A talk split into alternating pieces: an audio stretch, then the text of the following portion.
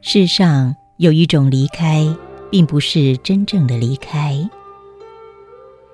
男人去了一个大城市，他说要去赚钱，给女人跟孩子们过好日子。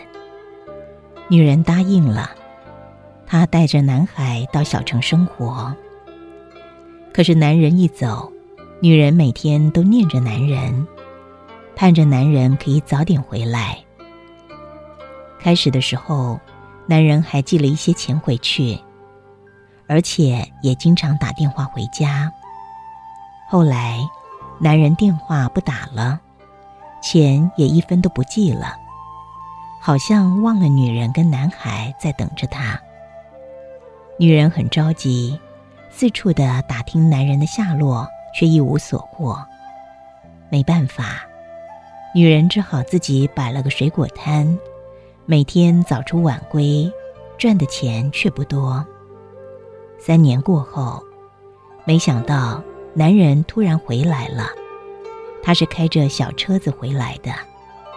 所有的人都认为女人的苦日子到头了，女人自己也是这么认为。可是那天晚上，男人告诉女人说，他回来是要跟她离婚的。女人就问男人为什么？男人告诉女人说：“他们分居这么多年，跟他早就没有感情了。事实上，是男人在外面做生意发了大财，找了个年轻漂亮的女人。”男人的话让女人大吃一惊，他问：“我们真的没有感情了吗？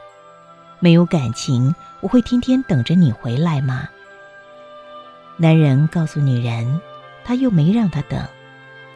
他说：“现在呢是非离婚不可，因为赚了一点钱，他愿意都给女人，算是补偿吧。”看来男人离婚的念头是那么坚决。女人知道男人变心了，想了想就答应了他。他说：“可是我们的孩子怎么办呢？我不想伤害他。”男人说。随他吧，他想跟谁就跟谁。女人答应了，她想，男孩肯定是选择他，因为呢，一直以来都是他陪在孩子身边的，跟孩子的感情很深很深的。这么多年，男人一直在外面，跟男孩一点感情都没有，当然不可能选择跟他。可是离婚的那一天。法官问男孩：“愿意跟爸爸，还是要跟妈妈？”没想到，男孩毫不犹豫的回答：“我要跟爸爸。”男孩的回答让所有的人都大吃一惊。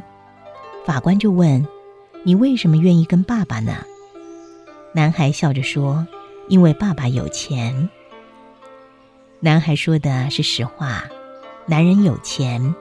他可以买男孩喜欢的零食给他吃，可以买他喜欢的玩具给他，而男孩跟着女人一直过着贫困的生活，没有零用钱，更买不到喜欢的玩具，甚至于他想要吃一个水果，女人也不轻易的给他，因为他的调皮，女人骂过他，也打过他。当然不用怀疑，在男孩的心里。女人可能是可恨的，选择爸爸是理所当然。可是女人却不肯放弃，她盯着男孩说：“孩子，你为什么就不选择我呢？从今往后，我可以给你买零食，也可以帮你买玩具。”男孩摇摇头说：“我不喜欢你。”这时，男人听了得意的笑，看来。前两天，他给男孩买吃的、买玩的，是做对了。前两天，这个男人一直跟男孩套关系，是因为他想要得到男孩，因为他现在的女人不想生孩子，可是这男人呢，却想要一个孩子。那一天，女人在所有人的面前捂着脸无声的哭泣，她肝肠寸断，她怎么样都没想到，她一直在乎的男孩居然会说不喜欢她，在最关键的时候居然抛弃了她。那一刻，她连死的心都有了。可是她转念一想，自己得好好活着，说不定哪一天。男孩受不了后母的虐待，会重新的回到他的身边。男孩走的时候，女人给他买了零食，还买了玩具。让女人没有想到的是，男孩居然从车上把他们都扔了出来，还叫男人赶紧开车。他说不想再看到他。女人看着远去的小车子，放声的大哭。此后，他一个人孤零零的生活，依旧早出晚归的摆水果摊。只是他水果摊的生意比以前更差了，因为他总是心不在焉，因为他的心里一直想着男孩，不知道他过得好不好。有好多次，他突然的将水果摊推回了家，准备想到省城去找男孩。可是走到车站，他又转了身，因为这么大的一个城市，他要到哪儿才能找到孩子呢？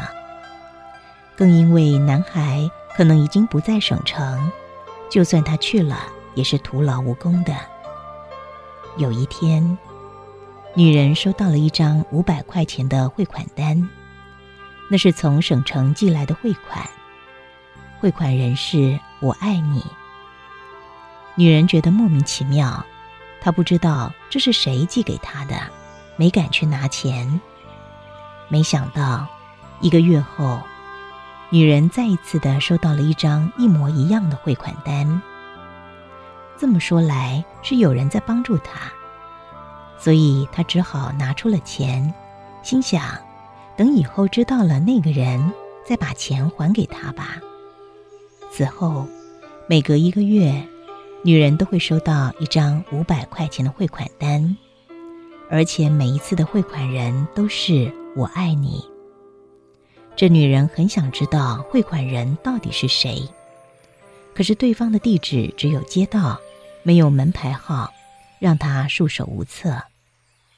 春节的时候，女人收到了一封来信，信里说：“妈，你好，我知道。”你很爱很爱我，我离开了你，你很不习惯，很想很想我吧，妈。其实我也很爱很爱你，离开了你，我也很不习惯，我也好想好想你，妈。我也知道你心里很难受，因为我当初选择了爸爸，妈。我当初之所以选爸爸，是想减轻你的负担，同时，我留在他的身边就可以跟他要钱，然后把钱都寄给你，这样你就不用再早出晚归的卖水果了。妈，你要好好的生活，不要担心我，以后我会回来看你的。妈，你永远都是我的好妈妈。我永远都不会放弃你。等我长大了，我就来接你，跟我一起过幸福的生活。捧着信，女人泪流满面。原来，男孩的选择是一种伟大的选择。原来，男孩从来没有过抛弃他的念头。原来，世界上有一种离开。并不是真正的离开，而是为了走得更近，为了给予更多的爱。